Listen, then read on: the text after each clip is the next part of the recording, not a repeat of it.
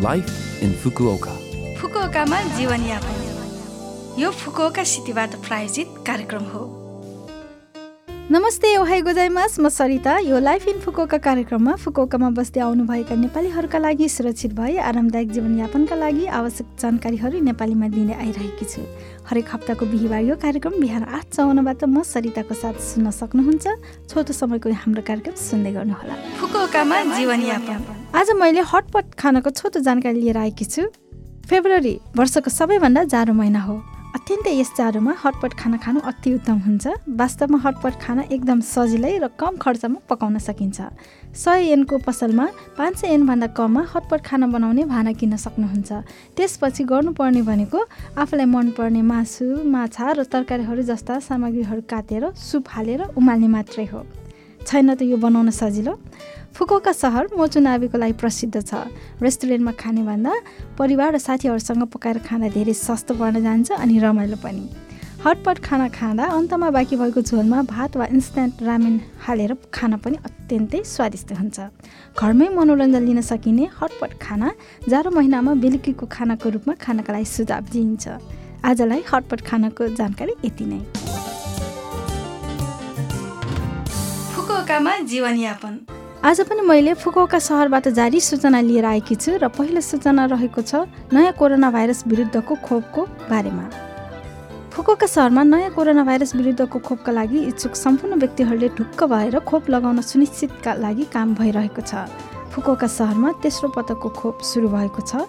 दोस्रो पटकको खोप लिइसक्नुभएका अठार वर्षका वा सोभन्दा माथिका फुकुओका सहरको नागरिकहरूलाई फुकुओका सहरले तेस्रो पटकको खोप लिनका लागि खोप कुपन खोलाक मार्फत पठाइनेछ। दोस्रो पटकको खोप लगाएको लगभग सात महिनापछि खोप कुपन पठाइनेछ। खोप कुपन पाउनु भएपछि बुकिङ साइट वा खोप सेन्टरमा बुकिङ गर्न सकिने हुनाले कृपया खोप कुपन नपाउँदै प्रतीक्षा गर्नुहोला।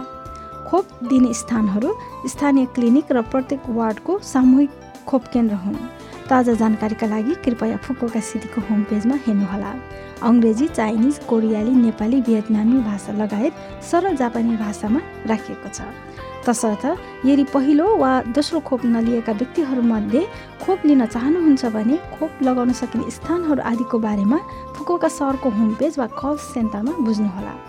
फुकोका सहरमा खोप सम्बन्धी परामर्श लिन र बुकिङ गर्न सकिने फोन नम्बर रहेको छ जेरो नौ दुई दुई छ जेरो आठ चार जेरो पाँच।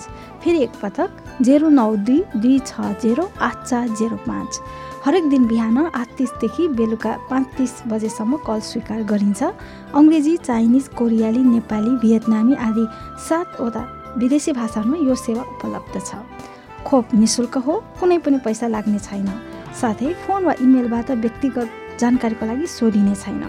कृपया शङ्कास्पद फोन कल र इमेलदेखि सावधान रहनुहोला।